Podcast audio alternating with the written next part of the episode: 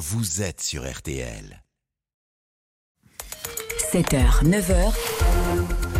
RTL Matin. Bonjour Caroline Garcia. Bonjour. Nous sommes ravis de vous accueillir ce matin en direct dans le studio d'RTL après euh, votre formidable sacre au Masters féminin de Fort Worth. Pour ceux qui ne connaissent pas bien le tennis, c'est un exploit exceptionnel, que les choses soient claires. Et pour la seconde fois de votre carrière, vous êtes quatrième joueuse mondiale. Ce week-end, vous avez permis d'ailleurs à l'équipe de France de tennis de rester au, au plus haut niveau.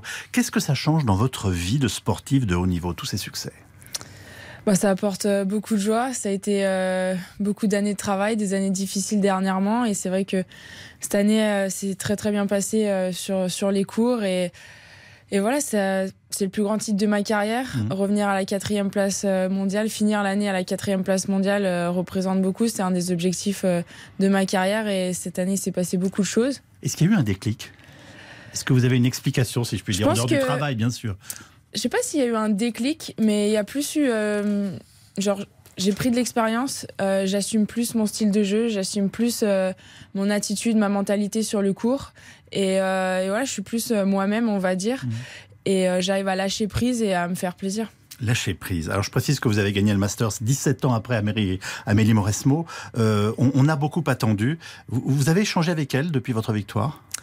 Alors j'ai échangé avec elle pendant le Masters Ah. parce qu'en fait il y, a des- il y, a, il y a un groupe, il y a des poules et on peut perdre un match et quand même se qualifier, ce qui s'est passé pour moi. Et on s'est écrit un peu par hasard euh, pendant le Masters et je lui ai demandé euh, et toi t'avais fait quoi l'année où t'avais gagné? Elle me fait euh, bah, j'avais perdu un match de poule avec un clin d'œil. et moi je jouais le lendemain bah, mon Elle a der- gagné l'Open d'Australie après. hein. Exactement, Nous exactement. allons y revenir. Ouais. Et, euh, et, et moi, j'étais, euh, je devais gagner mon dernier match de poule pour Mhm. me qualifier pour les demi-finales. Ce que j'ai fait, 7-6 au troisième, après une dure bataille. Et, euh, et c'est vrai que c'était drôle, au final, de, de me retrouver à gagner avec le même scénario qu'elle. Alors dites-nous, Caroline, après euh, des années avec votre père hein, comme entraîneur, vous avez du mal apparemment à trouver la perle rare pour vous coacher. Pourquoi? Vous Euh, n'êtes peut-être pas facile, facile? Bah, peut-être pas, apparemment. C'est peut-être pas si facile que ça. Euh, non, c'est vrai qu'on a fait une, une très belle année avec, euh, avec Bertrand Perret. Euh, Mhm. On a commencé en, en novembre dernier. Et il y avait vraiment une, belle cohésion, etc. Et euh, c'était un peu une, petite surprise qui partent euh, en, fin d'année.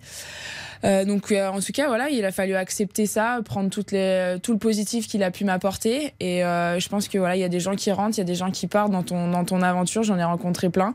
Et il en fait partie et il m'a apporté plein de choses. Et ça a continué à vivre avec moi pendant le masters et ça continuera. Mais est-ce que votre père pourrait revenir, par exemple?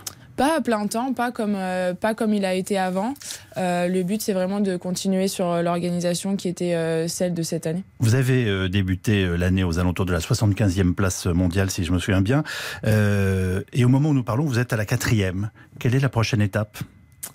C'est euh, de continuer à, à gravir les échelons. Forcément, euh, l'objectif euh, de gagner un grand chelem qui a toujours été le mien devient un peu plus concret avec, avec la confiance du Masters où j'ai réussi à battre des, des filles dans le top 8 euh, les unes un jour après l'autre. Oui. La demi-finale de l'US Open. Donc forcément, il y a plus de concret qui, que je peux... dans lequel je peux prendre confiance et Mhm. maintenant voilà j'ai envie d'aller chercher un grand chelem forcément. Est-ce que vous êtes bonne sur toutes les surfaces? Je me rends pas compte. Bah, cette année, oui, j'ai gagné un titre sur chaque, donc euh, Oui. apparemment, ça, ça, ça marche bien pour moi. En tout cas, euh, j'essaye de garder mon style de jeu, de continuer à être agressif, peu importe la surface, et, euh, et de croire en ça. Et euh, je pense que ça peut payer. Alors, ce qui m'a beaucoup frappé quand je voyais les, les images de vos matchs récemment, j'étais frappé de voir, euh, euh, de vous trouver, je ne sais pas s'il faut dire métamorphosée, mais euh, on serait tenté de dire heureuse. Je ne sais pas si le terme est le bon. Oui, je pense. Je pense que euh, j'ai eu pas mal de galères physiques, et Mhm. euh, cette année, j'ai réussi un peu à retrouver. Une intégrité physique ou du moins euh, un niveau de douleur euh, acceptable pour, euh, pour un athlète qui m'a permis de, de reprendre confiance en mon corps, en mes qualités Oui. et, euh, et à nouveau de prendre plaisir à jouer, ce que j'avais énormément perdu avec les douleurs. Et euh, quand je retournais sur le cours, j'avais envie de jouer mon style de jeu, me faire plaisir, aller vers l'avant, plus vers l'avant que ce que j'étais jamais allé avant. Mhm. Et, euh, et en jouant comme ça, bah, moi, c'est comme ça que j'aime regarder le tennis et c'est comme ça que j'aime j'aime le jouer. ouais. Donc, vous n'aviez plus mal, s'il faut dire les choses simplement, enfin, en tout cas moins de douleur, Ouais. et vous avez pris du, du plaisir physique, c'est bien ça? Ouais, en fait, c'est. euh, Physiquement, c'était devenu tellement dur que d'aller sur le cours, d'aller à l'entraînement, bah, c'était pesant et c'était. euh, ça faisait mal en fait à l'intérieur. Et euh, on a réussi bah voilà à couper à on va dire un peu à soigner tous les problèmes. Et après c'était tu reprends plaisir en fait à simplement être sur le cours déjà à la base. Euh, elle vient d'où cette nouvelle énergie? Je sais pas je pense que voilà il y a les expériences qui sont douloureuses. Après il y a il y a le fait que tu grandis en tant que personne, en tant que joueuse, euh, tu apprends plein de choses sur le terrain. Euh, c'est un sport où tu voyages énormément, tu rencontres mmh. énormément de personnes. Euh, tu as des gens qui t'aident à un moment donné, avec qui tu as une discussion ou complètement de l'extérieur. Et, euh, et, voilà, ça t'apporte plein de choses. Et je sais pas, je pense que j'ai réalisé certaines choses et euh, d'avoir l'année que j'ai eue, ça ça m'a permis d'apprendre énormément. Donc vous avez aussi franchi un cap au niveau mental. Oui, je pense. Ouais. C'est clair. Ouais, je pense. Ouais. Euh, comment fait-on quand on est fatigué pour retourner à l'entraînement le matin? Je me pose toujours la question. non mais voilà, où trouvez-vous cette énergie? Bah, le but, c'est que déjà, ça soit bien organisé, bien planifié. Mmh. Euh, c'est pas t'aller t'entraîner six jours par semaine si euh, tu fais trois jours où t'as pas l'intensité. Le but, c'est vraiment d'être plus dans l'intensité. Euh, si tu dois faire trois jours et avoir un jour de repos, bah, c'est mieux comme ça. En tout cas, c'est comme ça que ça fonctionne mieux pour moi. Et euh, voilà, tu sais qu'il y a des jours où t'es un petit peu moins bien. Il euh, y a des jours où tu es un peu plus fatigué, mais dans ces jours-là, bah, tu peux travailler différemment. Et aussi dans un tournoi, notamment dans les grands chelems, c'est long, mmh. deux semaines. Et il y a forcément, dans les sept matchs que tu dois gagner, il y a des matchs où tu pas à 100%, où tu te sens pas bien. Et il va falloir trouver des solutions pour passer au-dessus de ça. Et bah, les jours où as, des fois, tu n'as pas, entra... pas envie d'aller à l'entraînement, oui. c'est des bonnes expériences. Alors, euh, ça peut paraître anecdotique, mais moi, je pense toujours à, la, à, enfin, à, à vos, vos vies de joueurs de tennis. Vous, vous, parcourez le monde. Ça veut dire que vous passez votre vie dans des hôtels aussi. Ouais, aussi. Excusez-moi, ça doit être épouvant, enfin, épouvantable. pour beaucoup, pour beaucoup l'hôtel fait rêver, mais c'est un enfermement aussi. Euh, bon, on a non la chance euh, dans le tennis euh, d'être dans plutôt dans des bons hôtels, notamment oui, oui. après.